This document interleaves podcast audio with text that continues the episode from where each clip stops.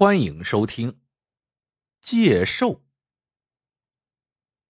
南湾村的李老汉命长，七十岁没死，八十岁没死，九十岁还没死，如今已经九十有三了，精神头却越活越足，每顿饭能吃下两大碗米饭，这个可急坏了他的儿子李满堂。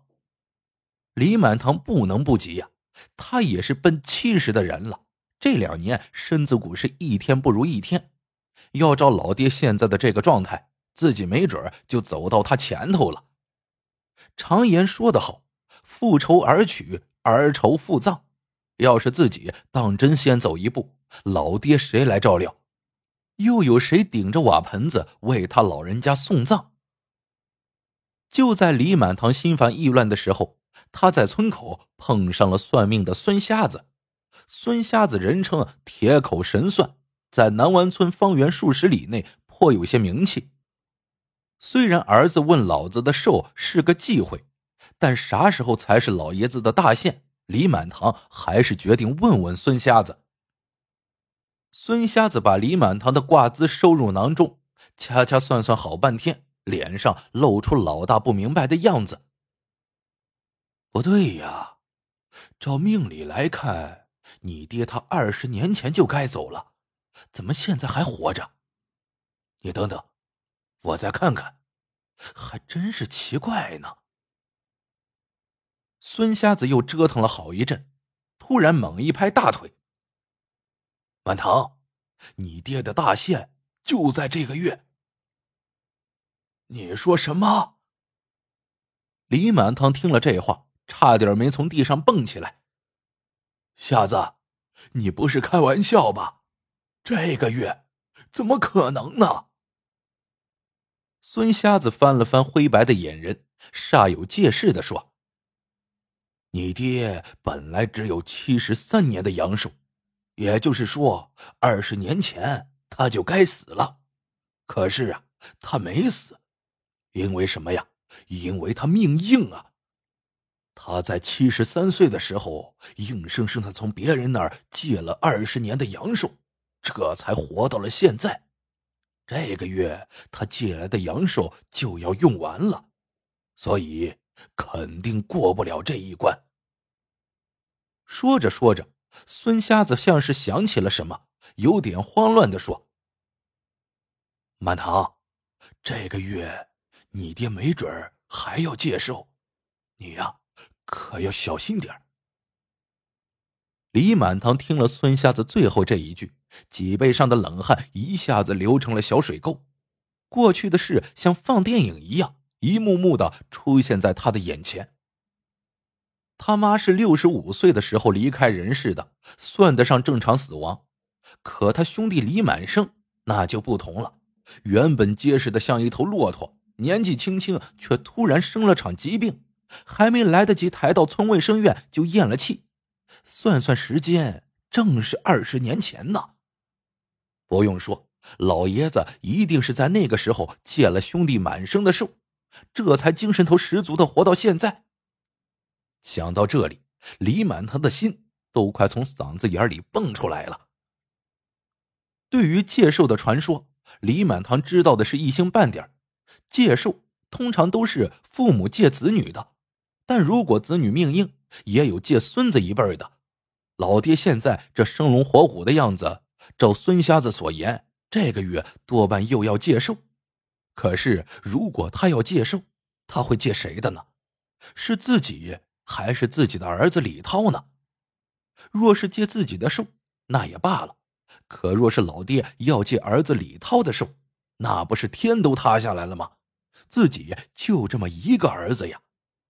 老李家也只剩下这么一条根了。那天下午，李满堂不知怎么回的家，他呀心乱如麻。孙瞎子的铁口神算果然厉害。这一天，李老汉吃完村里一户人家的婚庆酒席，回来后就不对劲儿了，先是头晕，接着是骨头酸痛，再接着浑身就像是火烧了一样发烫，没半天功夫就躺倒在炕上了。十来天后，身子原本挺硬朗的李老汉就两眼眼窝深陷，脸色枯黄，完全是一副大限将至的样子。李满堂心里酸酸的，他真的不想老爹就这么去呀。可是有什么办法？老爹要是活着，儿子没准就得去见阎王，谁愿意这样？这一天，李满堂因为夜里睡不着觉，起床晚了一些，正要去他爹屋里看看，却发现院子的台阶上蹲着一个人。他凑到跟前一看，魂都差点没了。那人呢，不是别人，正是他家的老爷子。只见他那九十多岁的老爹，左手拿着一个干馒头，右手端着一碗冷水，正吧唧吧唧的吃的不知有多香。李满堂眼睛一黑，眼泪当时就下来了。这些天，他虽然时时担惊受怕，可身上没啥不顺畅的。老爷子突然下床痊愈了，那一定是借了儿子李涛的寿啊！儿子的人生才刚刚开了个头啊！这瞎了眼的老天爷，为什么偏偏是儿子而不是自己呢？李满堂猛地抓起了桌上的电话。他要亲自给儿子打个电话，他希望儿子平平安安，希望孙瞎子是在胡说八道。可是电话刚接通，儿子李涛就告诉他，上周单位组织体检，现在化验结果下来了，说血液可能有一些问题，需要做一个全面检查。他的工资没剩下了几个，问家里还有没有钱。李满堂木然的放下话筒。像个孩子似的蹲在地上哇哇大哭起来。儿子没救了，他的阳寿真的被命硬的老爹给借走了。哭着哭着，李满堂突然一个蹦子窜出了门，鞋子掉了也没顾得上，撒腿就往村口的那棵老榆树下跑。孙瞎子这些天在老榆树下摆卦摊，找着了他，没准啊能救儿子一命。因为算死了李老汉。孙瞎子的生意大好，远远的李满堂就看到老榆树下围着一圈人，他顾不上许多，扒开人群，通的一声，双膝跪在了孙瞎子的面前。瞎哥，我爹他活过来了，他要把我儿子的阳寿借走了，你快想想办法呀！迟了，我儿子就没命了。孙瞎子听李满堂把事情说了一遍，也慌了。他从身边摸出了一幅皱皱巴巴的画，递给李满堂，说道：“这是白云观老道画的钟馗捉鬼图，你拿着它到你爹的屋里烧了，或许有点用。借寿是要惊动鬼差的，烧了这幅画，你爹屋里就算是请钟馗了，这样小鬼就再不敢来了。”孙瞎子还在絮絮叨叨，李满堂已经撒腿往回跑了。他捧着那幅画如若至宝，那可是儿子的命啊！还别说，自从李满堂在他爹的屋子里烧了那幅钟馗捉鬼图，本来已经大好了的李老汉，没几天就又躺在炕上，而且这一次情况非常严重，连着七天，李老汉水米未进，却就是咽不下最后那一口气。眼看到了月底最后一天。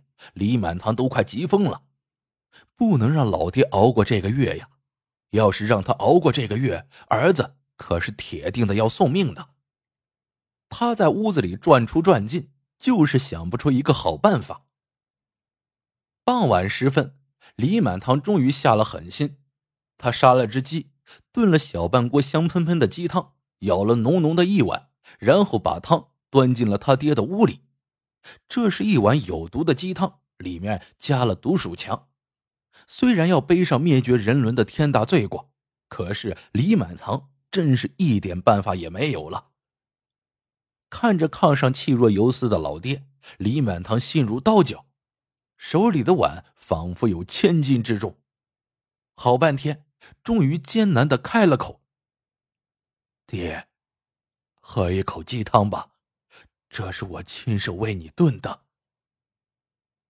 李老汉慢慢的睁开了双眼，他的眼里没有一丝生气，嘴唇抖抖嗦嗦的动了几下，像是要说什么，但很快又不动了。李满堂不甘心，他舀了小半勺汤，小心的凑到了他爹的嘴边，但李老汉像是发现了什么，牙关咬得紧紧的，那半勺鸡汤怎么也灌不进去。李满堂连哄带骗，但他爹就是不张嘴，还慢慢的把头侧到另一边去了。李满堂舀了一勺又一勺，折腾了好半天，连半勺也没有灌进去。李老汉肯定是发现了什么，不知是从哪来的力气，竟一伸手把碗给打翻了。李满堂又羞又愧，跪倒在他爹身前，放声大哭，一边哭一边使劲的扇自己耳光。第二天一大早，南湾村人听到了一个让他们难以置信的消息。将死未死的李老汉没有死，但当晚陪他爹过夜的李满堂却死了。李满堂的死状非常吓人，他浑身紫胀，眼珠外凸，面目狰狞，如同厉鬼。村里一些人说，他呀，这是被他爹借了阳寿，就像二十年前他们家的老二满生一样。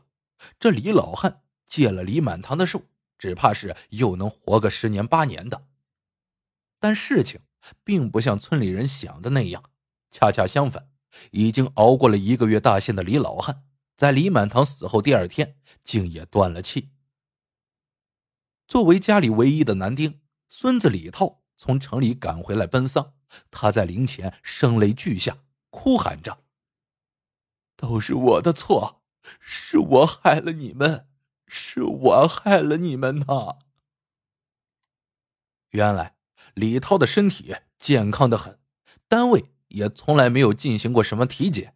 那天他在电话里那样说，只是因为他漂亮的女友提出要去新马泰旅游，而他一时心血来潮答应了，于是就编了要看病的由头找家里要钱。但就是这样一个小小的谎言，断送了他两代至亲的性命。几天后，南湾村疯传着一个消息，说李满堂。是喝了有毒的鸡汤被毒死的，他想通过这种方式把自己的阳寿借给他爹，换回儿子的一条命。另外还有一个消息更加的惊人，说九十多岁的李老汉后来压根就没有再生病，他前番病好之后，看见李满堂在屋里烧钟馗捉鬼图，又听说了自己命硬的传言，怕自己借了孙子的阳寿。这才自己活生生的把自己给饿死了。哎，怎么说呢？封建迷信害死人呐！好了，这个故事到这里就结束了。喜欢的朋友们记得点赞、评论、收藏，感谢您的收听，我们下个故事见。